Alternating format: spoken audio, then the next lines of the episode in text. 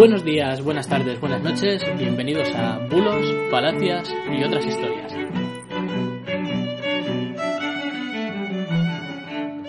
El podcast donde contamos que hay cierto y hay no detrás de las historias que has escuchado.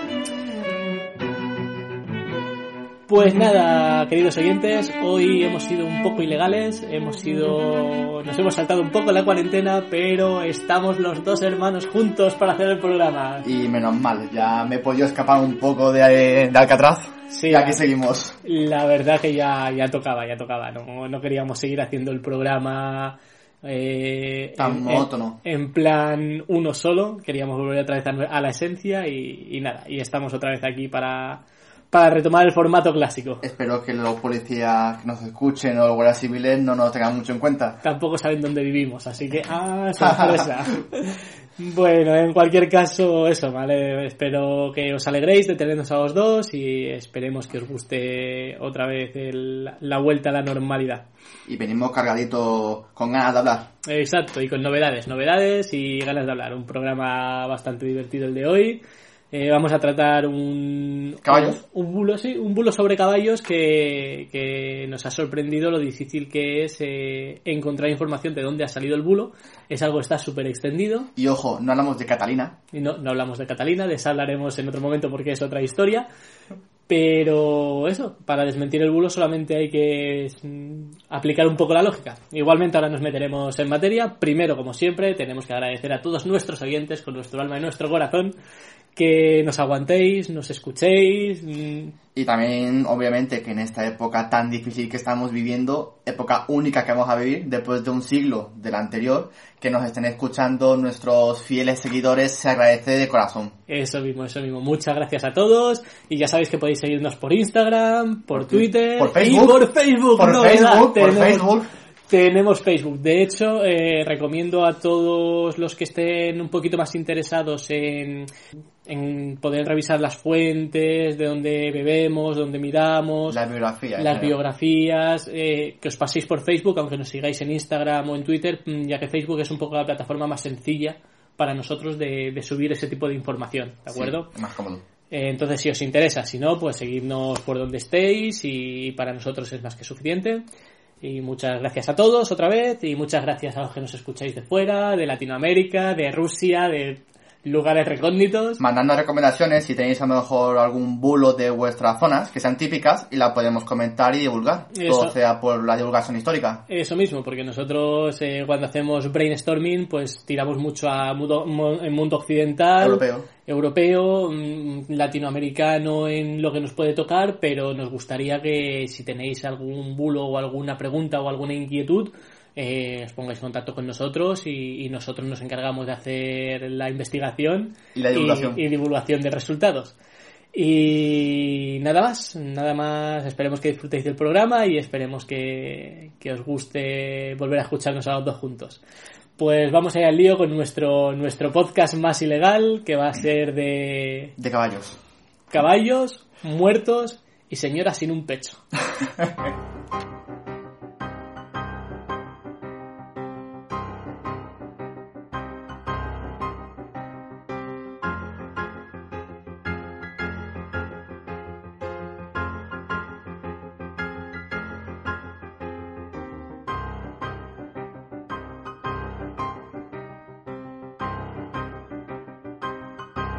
Bueno, Mitchell, pues cuéntanos, ¿qué pasa con los caballos? Bueno, antes de empezar con los caballos, debo bastantes cervezas a aquellas personas que respondieron correctamente mi estatua. Me Bien. han gastado un dineral, pero todo sea por, por la divulgación histórica. Bueno, pues el miedo que venimos a desmentir es uno que se divulga por guías turísticos por todas las zonas que yo me encuentro, e incluso yo mismo he pecado de, de ese mito, porque no lo, no lo desmentí hasta pasado unos meses. En las plazas, donde se ven estatuas de caballos con generales, emperadores, vencedores, en- Estatua- estatuas ecuestres, que es lo más típico Claro. del mundo. pues la posición de las patas implicaba cómo había muerto dicha persona. Si eran dos patas al alza, significaba que había muerto en batalla. Una pata al alza significaba que había muerto posteriormente, pero por causas de heridas de batalla. Y si están las cuatro patas puestas en tierra, significa que murió por causas naturales. Ya puede ser vejez, alguna enfermedad, no, etcétera. con las cuatro patas en el aire era un mago. Pertenecía a Hogwarts. Exacto. Bueno, pues eso que tanto divulgamos sin conocimiento es falso. No. Es mentira. Ahora mismo hay montones de gente, de guías culturales haciéndose el araquiri por dentro. Los hemos descubierto. Es mentira. Claro. Y no pecamos porque sepamos que es mentira, sino porque es una tradición que se lleva divulgando desde el Imperio Romano, aproximadamente. Todo eso tiene que ver cuando había una victoria sobre sea un pueblo, una zona y demás, y se celebraba ese triunfo, que se celebraba mucho pasando por el arco del triunfo, festividades y demás, pues sí es verdad de que, bueno, se, se homenajeaban a tales vencedores. Sí, esas victorias pues se, se, Claro. se, se recordaban con, con Hmm. estatuas ecuestres, sí. Algunos decían de que tenía que ver con leyes que impusieron el Imperio Romano para conmemorar de mira qué buenos somos, vamos a demostrar pues con la posición de las patas eh, esas victorias que hemos hecho ya sea en los territorios bárbaros, en el norte de África, etcétera, etcétera.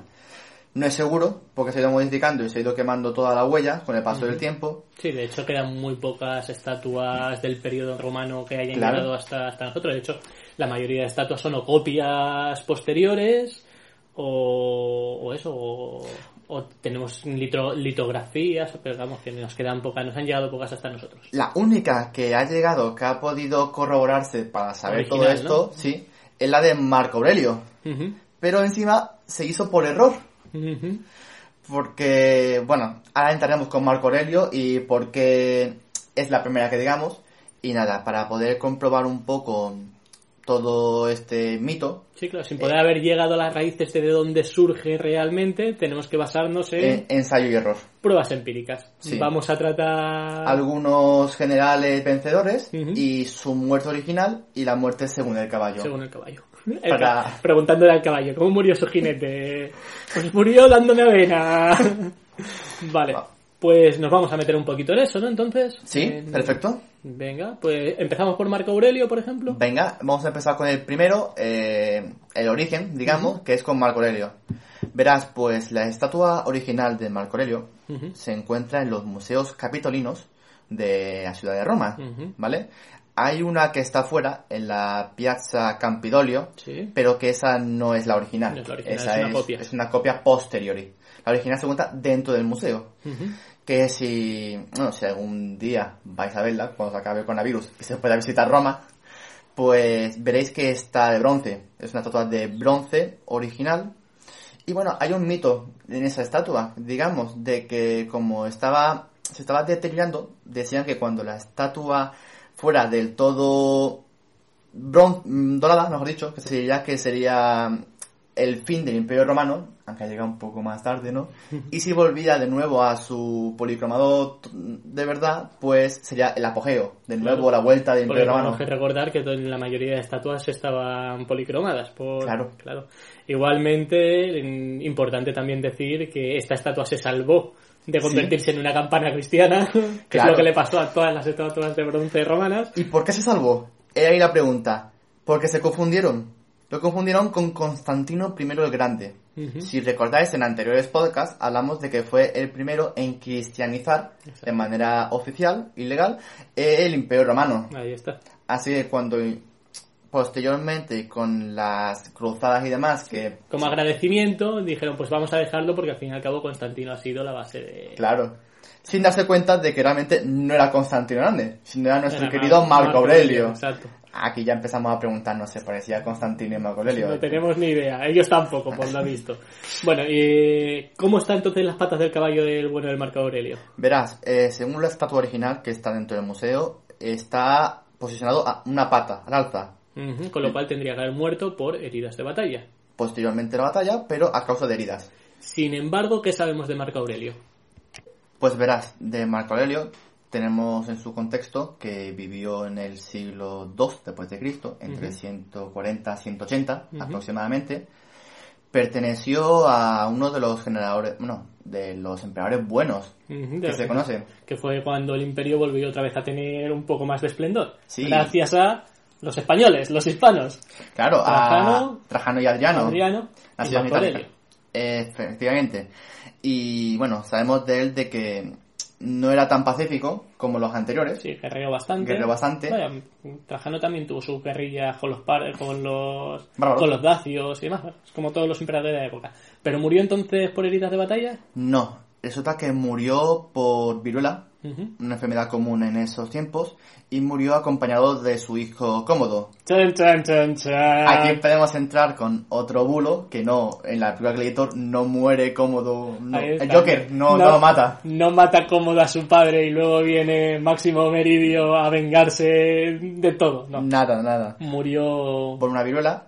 Y claro, aunque tuviese a su hijo cómodo como heredero, también hubo, a partir de, de la muerte de Marco Aurelio, fue cuando hubo disputas por el resto de herederos. Sí, también que cómodo estaba un poco mal de la cabeza, Claro. entre otras cosas. Y bueno, ahí como que perdió el esplendor Roma en ese aspecto. En cualquier caso, primera estatua tratada, caballo esa con yo- una pata levantada, eh, error. Muerte. Muerte Debería de tener las cuatro patas Cuatro naturales. patas en el suelo. Pero no. Así que primer caso, fallido. Fallido. Pues de ahí nos podemos ir.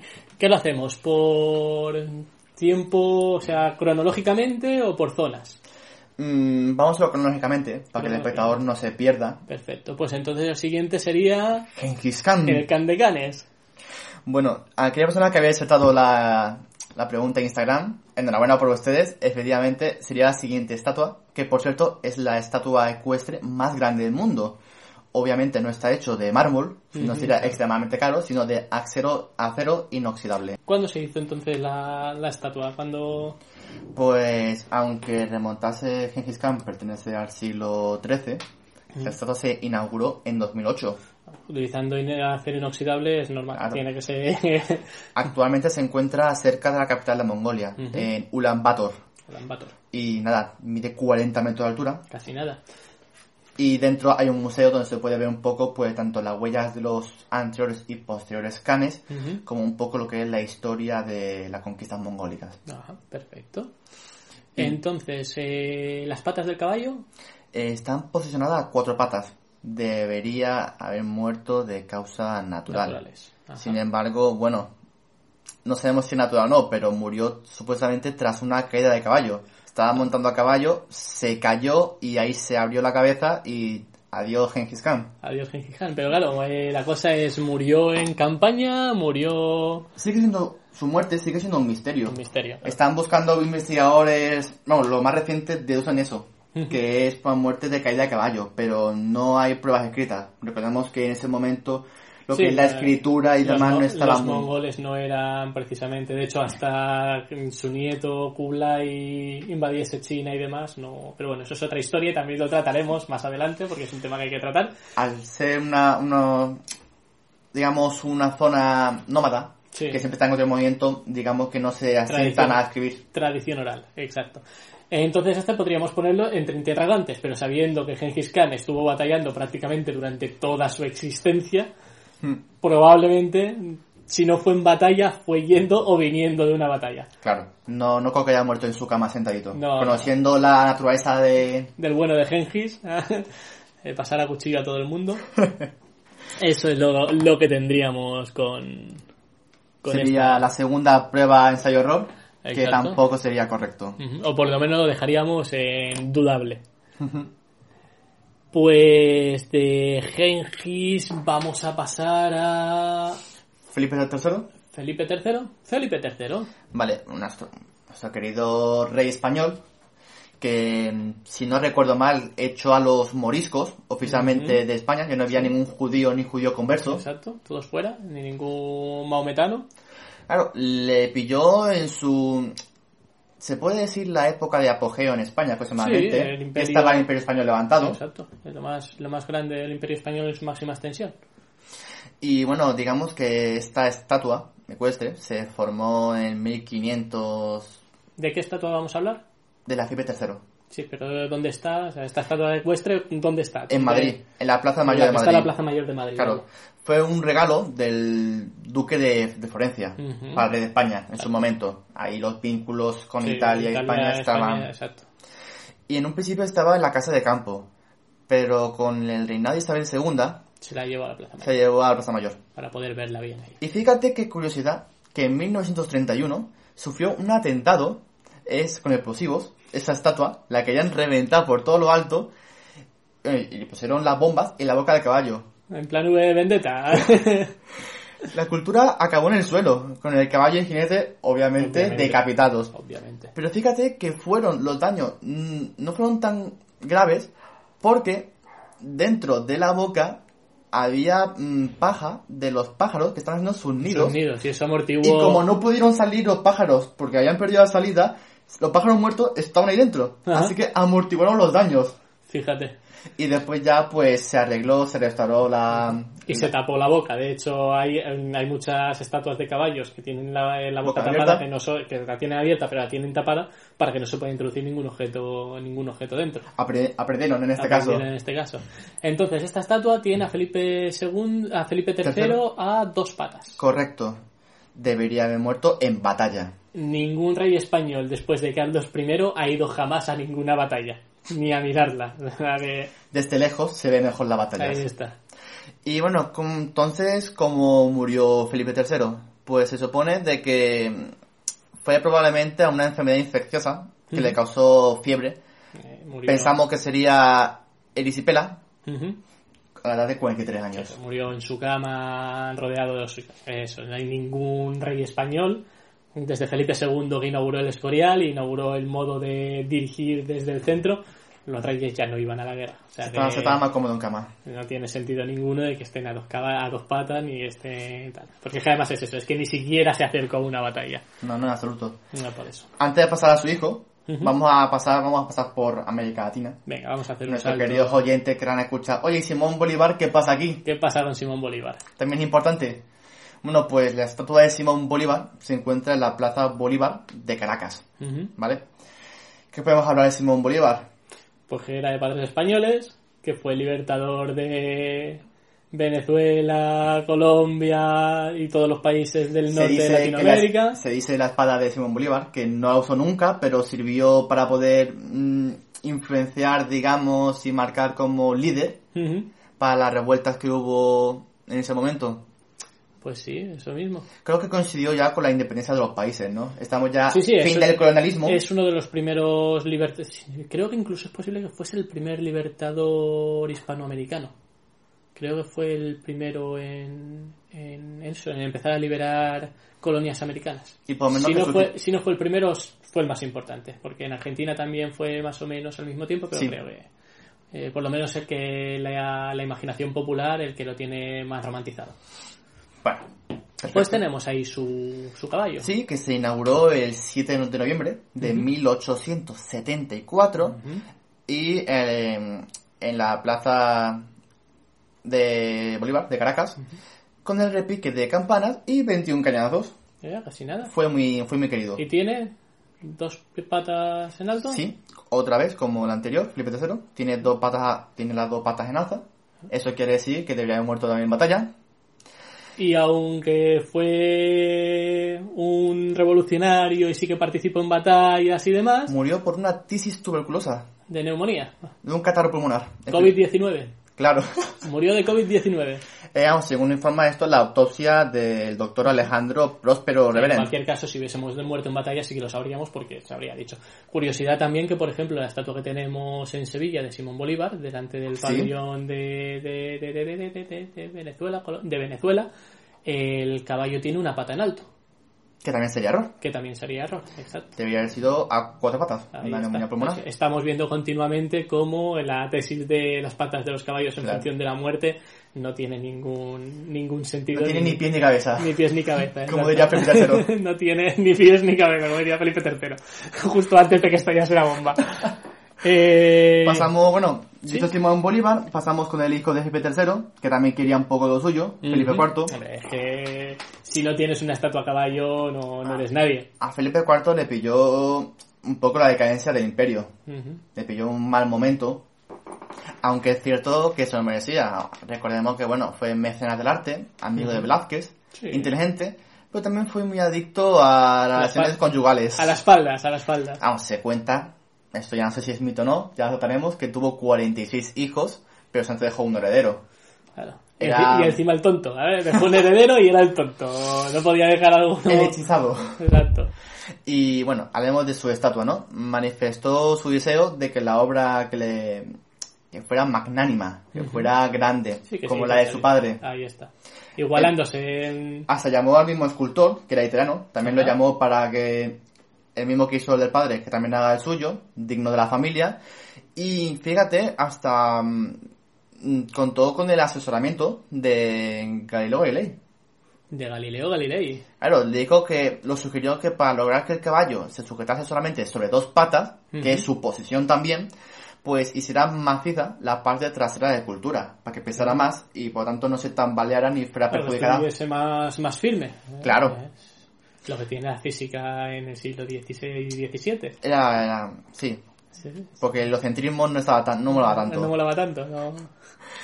Y bueno, pues Además, creo que eso, que el, el- a partir de esta estatua fue un modelo a seguir por el resto de gente que hizo estatuas de caballos a dos patas. sí, La parte de, de abajo, el culo del caballo, digamos, es macizo, mientras que la parte delantera es, Más es moldeable. Es hueca. Sí. Son huecas, está menos, menos cargada. Así por lo menos aguantarían más en futuros bombardeos Sí, sí, claro. o atentados. Sí, que no tienes que mm, anclarla tanto al suelo. Esta solución, digamos, impuso un nuevo modelo, Sí, como comentado, durante los siglos XVII y XVIII. El caballo de bronce permaneció en el Palacio del Buen Retiro hasta 1843, Que luego cuando fue trasladado hasta el punto central de la Plaza Oriente, en la Plaza que se puede Oriente de encontrar en Madrid, día. que es donde está ahora mismo.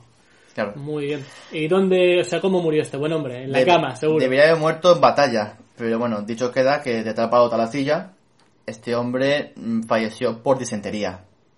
Nos dejó la, una manera mucho menos heroica. Hombre. A todos nos gustaría que fuera heroico, pero como nuestros reyes Nada, españoles los, no reyes, los reyes españoles no se acercaban a un frente de batalla ni ni, Ni. Ni de exacto ni de lejos ni, ni pagándoles ni comiendo zanahorias. ni comiendo zanahorias y y por último, vamos a tratar a un rey que es conocido, es pero muy, es muy conocido. Ah, bueno, hay, hay gente que a lo mejor no lo conoce con su nombre original, pero si decimos que es el famoso Ricardo Corazón de León, ahí está. Yo creo que nadie nadie puede no conocer a Ricardo Corazón de León. Aún así para los avispados que no son muy fanas, Robin, Robin Hood, Ivanoe, las películas de cruzadas, o sea, es ese rey, ese rey que fue a las cruzadas y mientras tanto su hermano... también fue una idea, o sea, un héroe idealizado. Totalmente, también lo trataremos porque es otra historia y creo que vale la pena eh, centrarse, centrarse en él y en contar un poco el mito que hay alrededor suyo y de su hermano, de Juan Sin Tierra, porque, bueno, por muchas razones que ya trataremos. Sin embargo, Lo que nos lleva al caso, rey de Inglaterra, un tío cruzado, un tío que ha estado en montones de guerras, que ha estado en montones de batallas. le dieron la espalda en muchas ocasiones a algún otro acompañante, como por ejemplo el rey de Francia, le dio la o el, o el del, el del imperio, el Sacro Imperio Romano Germánico. Y en así él, con sus narices, fue y, y dio y, cara. y volvió. Entonces, ¿eso deja caer que murió en batalla? Según la estatua a caballo que hay delante de Westminster, del Parlamento inglés, tiene una pata en alto, debería haber muerto de heridas en batalla. Posteriormente, Sin embargo, no fue así, no fue así. hombre, es idealizar muchísimo lo que es una herida en batalla. Es decir, que la muerte de Ricardo Cazón de León está en el top 3 junto con Gengis Khan, compartiendo Eh, podio. Totalmente, después de haber ido a las cruzadas, haber vuelto, haber sido atrapado por el emperador del Sacro Imperio Y Romano. encarcelado y todo, su muerte fue muy absurda. Dando una vuelta en su caballo por los- las tierras de Francia, un niño, un niño de 10 años, puede ser, 12, 13, no se sabe muy con bien. una ballesta, decidió, anda, mira, si es Ricardo Cazón del León. ¡Un va- rey! Vamos a pegarle un flechazo. Apuntó al cuello y le dio en todo el cuello y nada, instantáneamente o segundo de agonía y la de, palmó. De gangrena, en cuanto llegó al campamento, de gangrena murió a, la- a- a las horas. Pero eso, después de haber estado en batalla luchando contra Saladín, haciendo cargas suicidas por... Nada, cuando vuelve se va a darse una vuelta por sus tierras de Aquitania que están un poco revueltas y acercándose a un castillo que estaba medio sitiado, un niño con 12 años... ¡Mira, un rey! ¡Plas! Ballestazo. Muerto el rey. Y adiós el corazón de león. y adiós corazón de león. Así que la estatua del caballo con una pata en, en alto creo que es idealizar un poco. Claro. Si hubiese muerto realmente sitiado, luchando heroicamente, bien, pero Creo pasando por ahí, que un niño te clave. Es que- idealizar un poco lo que es una muerte heroica. Ah, sería la más parecida, que se adecua con la estatua, pero no en... Es Pero- digno de mencionarlo que también es un error. Pero creo que está bastante claro que el tema de las estatuas y las patas de los caballos no tienen nada que ver con, con la realidad de su muerte. No, no, en absoluto. Así que- Algunas pueden coincidir, pero vamos, también hay que decirte que esto se habla en un contexto europeo occidental. Que Sí, a, bueno, a hemos, lo visto la, mejor, hemos visto la de Gengis que tampoco, y hemos visto la de Simón Bolívar que tampoco. A lo mejor suponemos de que en zonas como África, Asia más oriental, pues Puede podrán tener sus propias leyes. A lo mejor coinciden, pero si coinciden no es porque se rija por una ley, por casualidad. será puramente casualidad. Ahí está. O sea que el tema, cuando veáis una, una estatua de un caballo con las patas en alto, tened en cuenta que es propaganda, sobre todo. Decirle a vuestros guías turísticos cuando digan de, no, mira, pues que este escuchen murió nuestro podcast. Los decís directamente que escuchen nuestro podcast. y que nada, y así quedaréis entre aplausos, desmintiendo el gran mito que tanto se corre por nuestras fechas. Pues hasta aquí con el temita, ¿vale? Mito totalmente cazado, desmentido. Y ahora vamos a hacer una pausa para ensillar a los caballos, Dale de comer. darles de comer, cepillarlos y venimos en un momento después de la música porque vamos a hablar de, ya que hemos hablado de hombres a caballo, vamos a hablar de mujeres a caballo. Qué Vamos- mínimo. Vamos a hablar de las amazonas.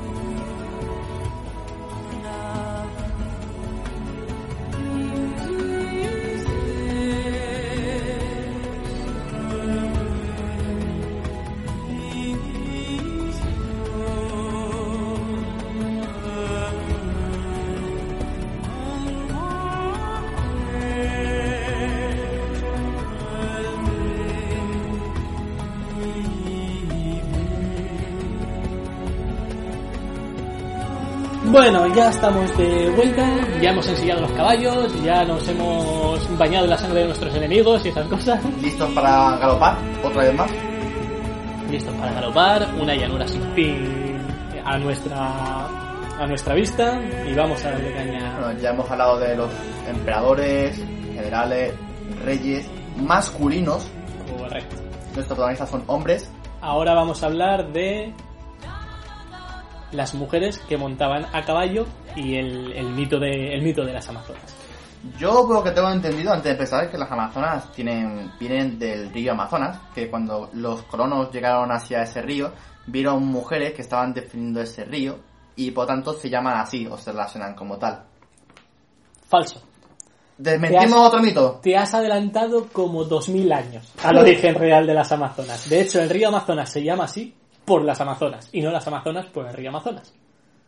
Amigo. ¿vale? Las Amazonas, su origen es griego, en la mitología griega. En el 9, en el siglo 9 antes de Cristo, en la Ilíada ya se mencionan a las Amazonas. Oh, con el ciego, Homero. Con Homero el ciego, exacto. Vaya por Dios. Eso sí que no me lo esperaba. ¿vale?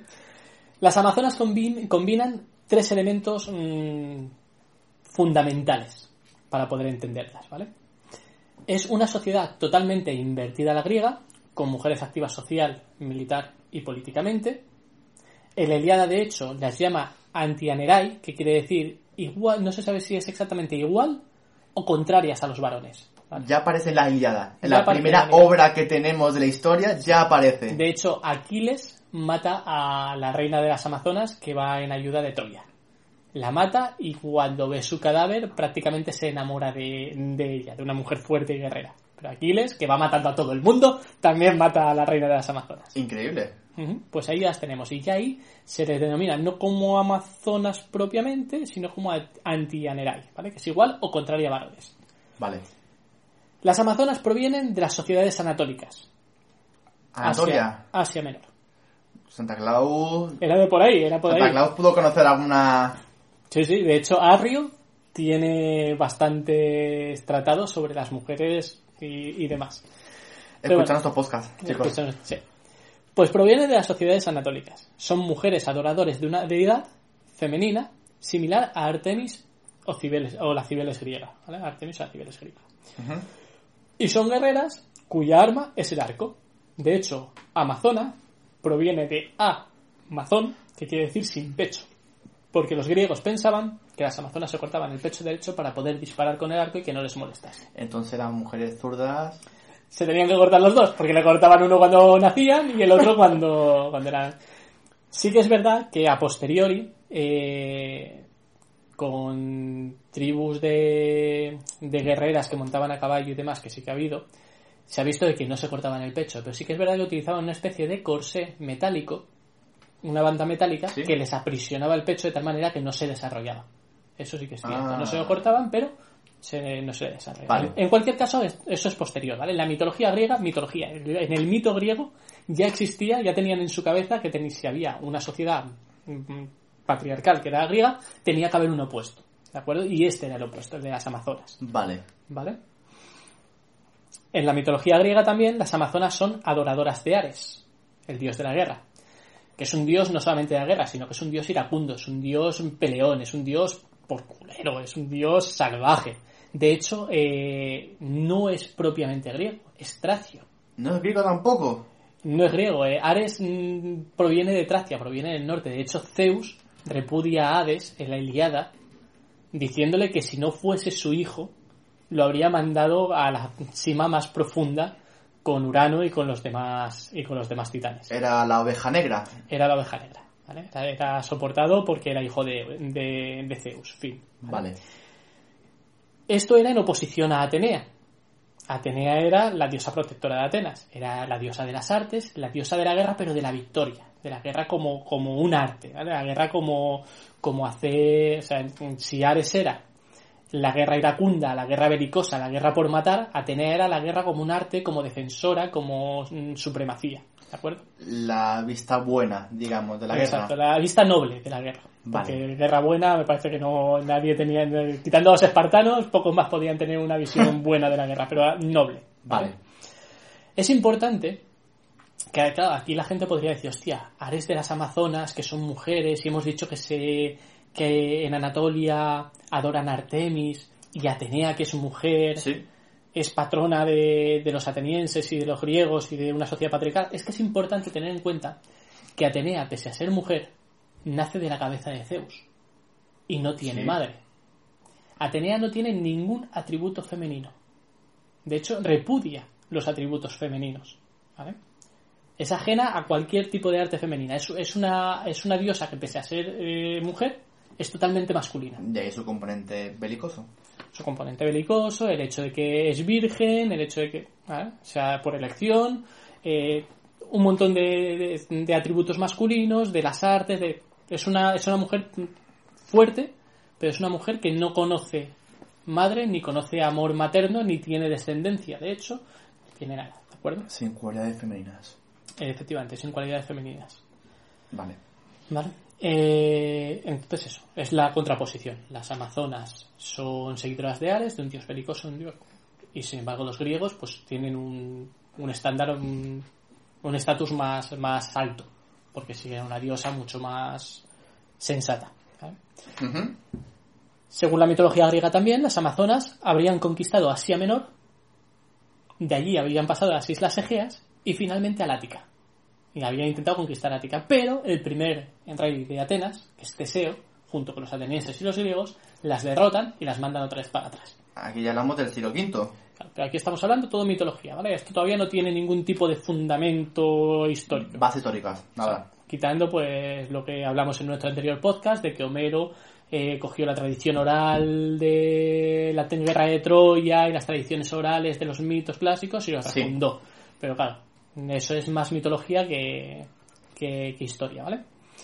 Lo que sí que sabemos, y aquí es donde ya empezamos a entrar en protohistoria, es que durante las guerras médicas que enfrentaron a, a griegos con persas, Sí. ¿vale? el mito empieza a cambiar, empieza a modificarse. para asemejarse a las victorias griegas sobre los persas. Los persas también vienen de la zona anatólica, también vienen de Asia Menor, con lo cual, si hacemos el, el mito cambia, el mito muta, los mitos van mutando para adecuarse al contexto social e histórico del momento. Las Amazonas se le hace que lleguen hasta la Acrópolis, no solamente hasta la Ática, las Amazonas llegan a la Ática, vencen una batalla, vencen otra, llegan a Atenas, se plantan en la Acrópolis y en la Acrópolis, justo antes de entrar a la zona de los templos, son vencidas por Teseo. Esto pasó durante las guerras médicas. Los persas desembarcan, llegan a Atenas, queman una primera vez la Acrópolis, y finalmente son derrotados. Hablamos de que en Atenas eh, es una sociedad patriarcal. Sí, sí. La imagen de que unas mujeres guerreras mm, estén, ganando a estos hombres debió ser una ofensa grande. Pero eso así funciona el mito. Los persas Claro. han llegado, pero claro, los persas no son los primeros en llegar. Ya llegaron las amazonas. Y si Sí. vencimos a las amazonas, que eran guerreras que nos superaban y tal, pues no vamos a vencer a los persas que son unos matados. ¿eh? Dicho así, Claro, ese, ese es el fundamento, por eso cambia el mito, ¿de acuerdo? Entonces, en este periodo, podemos decir eso, que las amazonas pasan a ser los persas mitológicos. Son los bárbaros por antonomasia, el enemigo a batir, las amazonas y los persas, vale. ¿de acuerdo?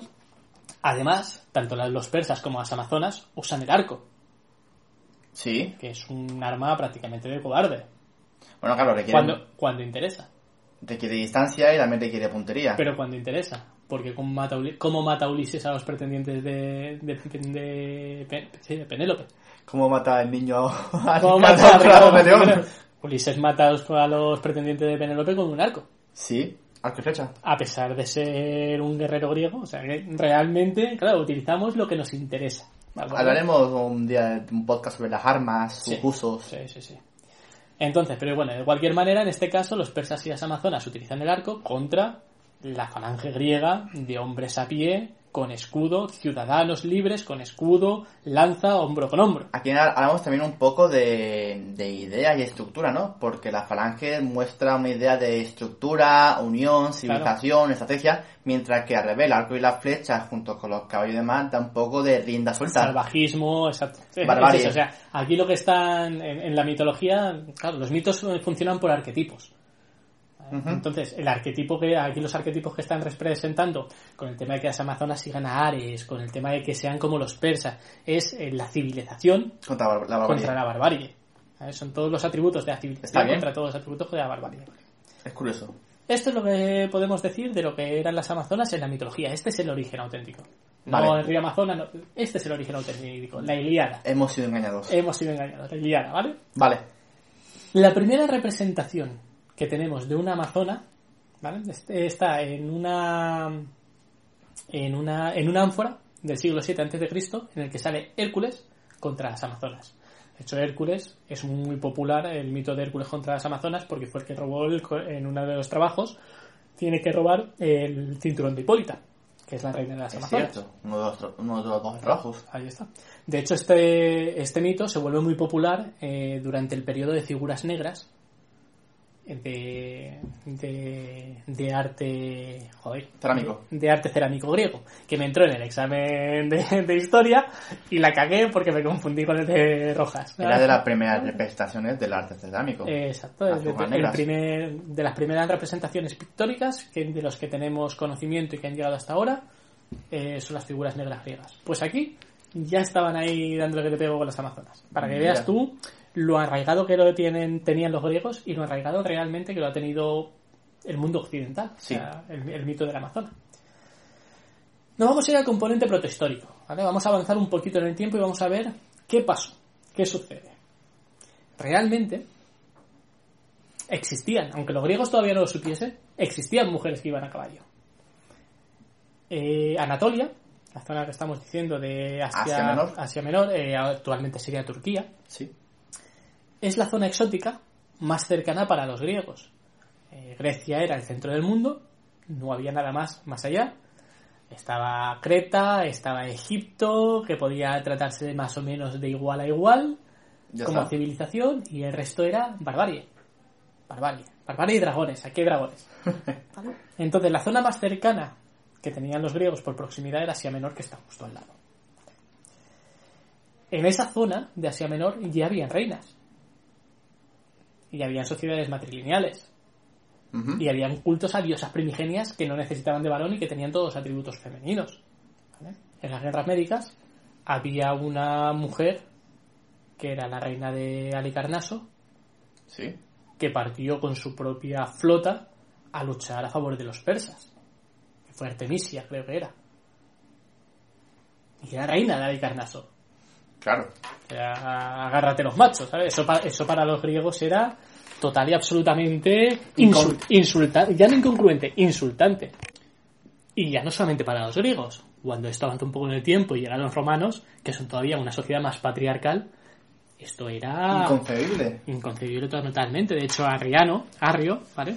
Sí. El, el- el que le pegó la yoya ¿A Santa Claus? a Santa Claus, exacto, dice en sus memorias que al- eh, haciendo referencia al- a las gobernantes mujeres, ¿vale? Al morir Idrio, el gobierno pasó a ella, ya que desde Semiramis es costumbre en Asia que las mujeres puedan gobernar como los hombres. Esto era, ya te digo, inconcebible. O sea, ¿cómo es posible que clase de sociedad es gobernada por mujeres? Claro. Estas cosas para griegos y romanos en aquella época era una locura. En la zona de, lo que estamos hablando de la zona de Asia Menor, con todas estas cosas inconcebibles, las mujeres tenían una capacidad jurídica igual a, la de los hombres. Igualdad matrimonial, un divorcio igualitario, una heredad en caso de que muriese el hombre para la viuda, para que podía mantener los esclavos, las propiedades, el aborto estaba permitido, era libre. Claro, todo esto es, es- Es- es que choca, choca directamente con la civilización griega. Es contemporáneo del siglo XXI.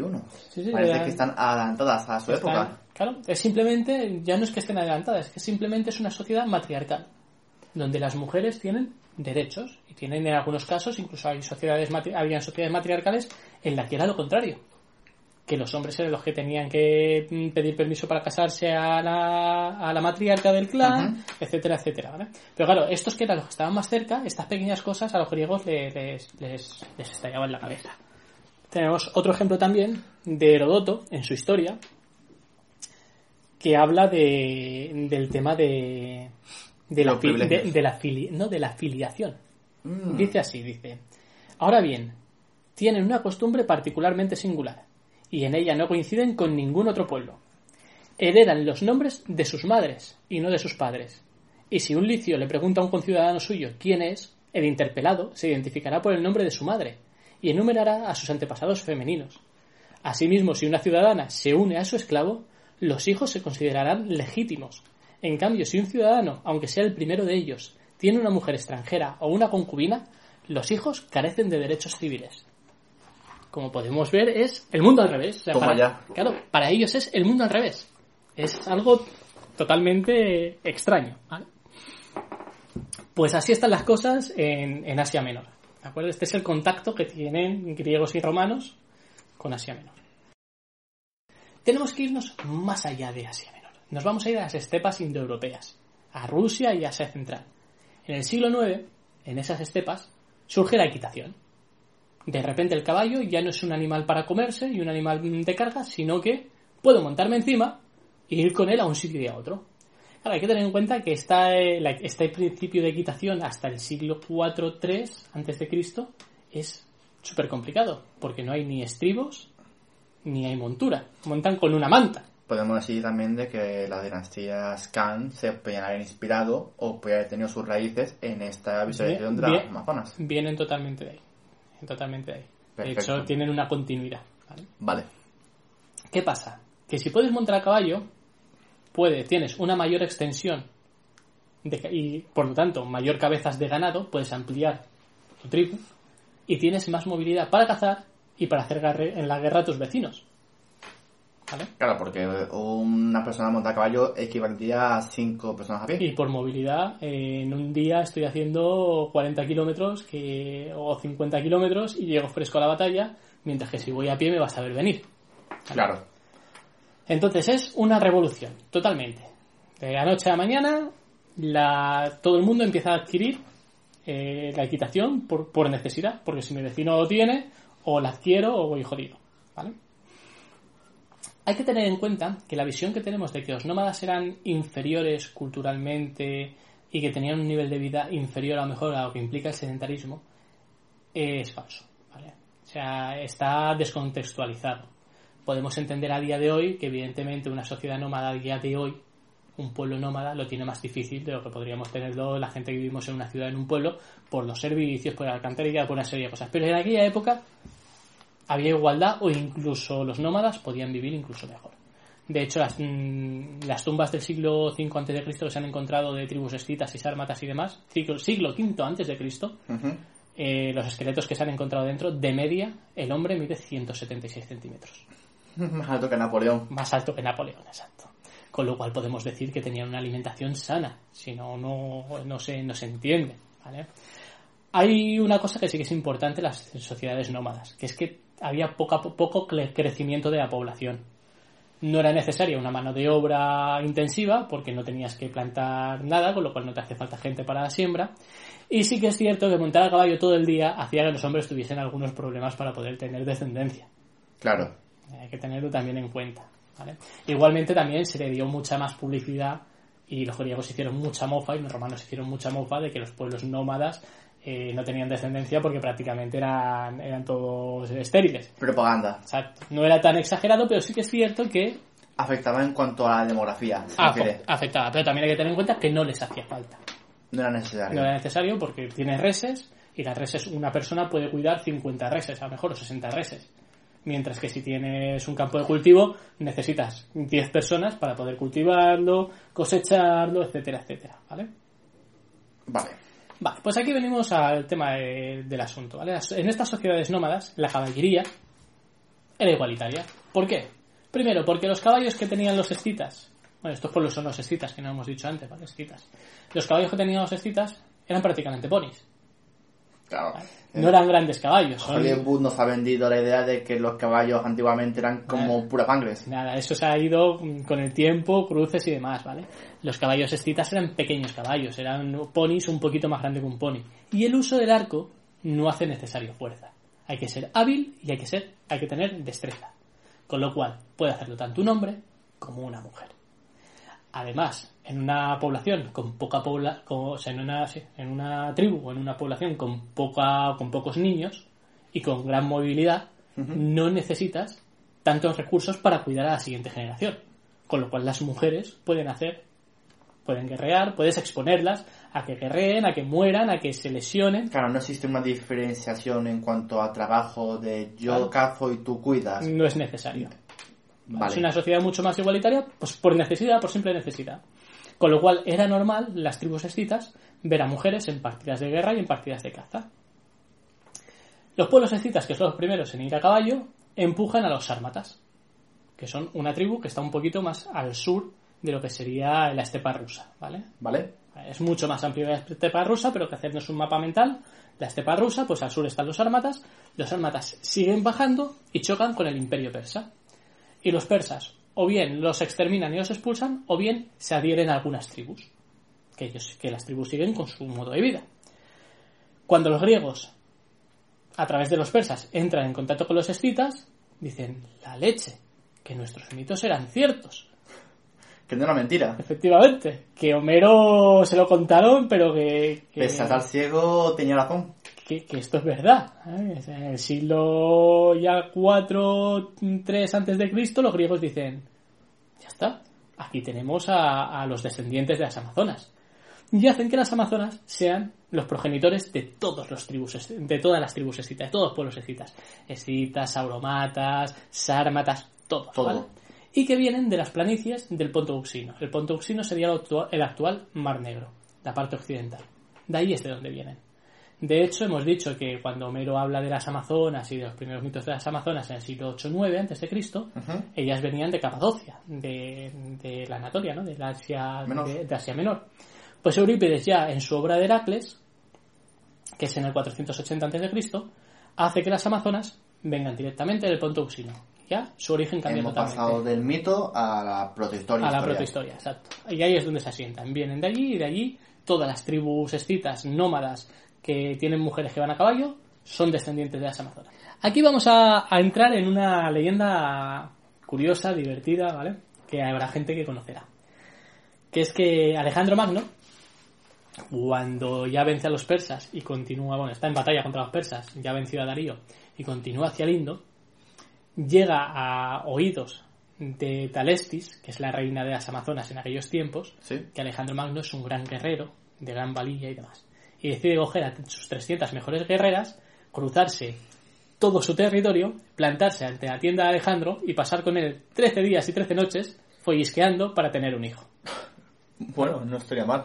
De hecho, hay el, el libro de Valerio Massimo Manfredi, de Alejandro, lo narra como si fuese una, una de esta histórica.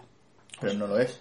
No lo es. Es un mito. Plutarco, que es- estuvo con Alejandro Magno en, en aquellos entonces, lo niega. Esto nos lleva a una reflexión bastante curiosa.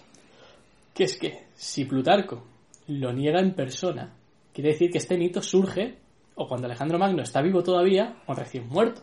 Porque este es mentido inmediatamente. ¿Cierto? Sin embargo, es un mito que la respuesta de Plutarco no nos ha llegado tanto, pero el romanticismo de la historia de una amazona que va que tal También- y que tiene un hijo, ¿vale? aún así, sí que es cierto que Alejandro lucha contra amazonas, lucha contra, contra pueblos escitas. Vamos, que el contacto con ella Sí, es sí, cierto. sí. Sí, porque los colquios, que son un pueblo de, de- cercano al mar Caspio, eh, tenían aliadas escitas, que es lo que los griegos habían, habían convertido en amazonas, ¿vale? Sí. y sí que luchan contra, contra ellas. ¿vale? Vale. Mm, Pues esta es más o menos la evolución de las amazonas. ¿Cuándo terminan las guerreras montadas clásicas? ¿Cuándo dejan las, guerre- eh, ¿Cuándo dejan las mujeres de ir a la guerra montada a caballo a tirar arcos? Pues no tan pronto como la gente se cree. Eh, vamos a ver, durante el siglo ya 1, 2, 3 después de Cristo, se empieza a imponer un tipo de caballería más pesada entre los pueblos entre los pueblos bárbaros. Sí que es verdad que eh, en Occidente, romanos, cartagineses, hispanos, empiezan a trabajar con una caballería pesada más, más, más pronto. Lo que son las estrategias militares Cata- empiezan sí, a evolucionar. Los catafractos, los partos y demás. Pero en Oriente eh, se va tardando, se, se tarda más, por lo que hemos hablado. Son grandes planicies, no necesitas una caballería de choque. Sin embargo, a medida que esta caballería de choque se va implementando, Sí. un caballo más grande, una armadura más pesada, necesitas gente con mayor musculatura para poder. Y en cuanto a términos de fisonomía, el hombre está El hombre, el más hombre se va imponiendo. Sin embargo, eh, las tribus nómadas siguen manteniendo mujeres montadas a caballo con arco y los pueblos godos, pueblos godos, estamos hablando Los siglo- godos. los godos, eh, los vándalos, etcétera, siglo V, siglo VI después de Cristo, siguen utilizando mujeres montadas a caballo con arco. ¿Reciente? De hecho, los últimos vestigios que tenemos son los alanos. Los aranos. Siglo VI, siglo VII, siglo VIII después de Cristo. En el siglo VIII después de Cristo tenemos todavía restos de mujeres que iban a caballo, Entramos ya en la, en la Edad Media. prácticamente. Hasta la Edad Media había mujeres a caballo. Sí es cierto que pese a que creemos que es algo anecdótico, hay que tener en cuenta que la, la arqueología y la historiografía, sobre todo del siglo XIX, siglo, principio del siglo XX, le han dado un tratamiento inferior de representatividad a la mujer. Cuando veían una tumba en la que habían armas de hombre, automáticamente eh, adscri- adscribían esa tumba a un guerrero y podía ser una mujer perfectamente. A medida que se está haciendo un revisionismo de, de estas tumbas, se está descubriendo de que los cadáveres muchas veces son de mujeres. Y hay cadáveres mm, con ajuares, entre comillas, que diríamos que son femeninos, que pueden ser perfectamente de, De hombres, de nobles. ¿De Vale. acuerdo? Pero hasta el siglo VII y el siglo VIII tenemos ahí a, a Vestigios arqueológicos. vestigios arqueológicos de mujeres montadas a caballo del mito clásico de las Amazonas. Ah, Y aunque me gustaría seguir hablando y poder contaros las Amazonas en el mundo islámico, las Amazonas en la cristiandad y las Amazonas cuando llegaron a América, eso va a ser otra historia. Pues nada más, queridos oyentes, hasta aquí el programa de hoy. Espero que os haya gustado volver a escucharnos juntos. Deciros que en Facebook iré, eh, subiremos fotos de las estatuas a caballo de las que hemos hablado. Eh, deciros también que nos sigáis por nuestras redes sociales, que seguiremos subiendo información, que nuestro próximo programa es un especial.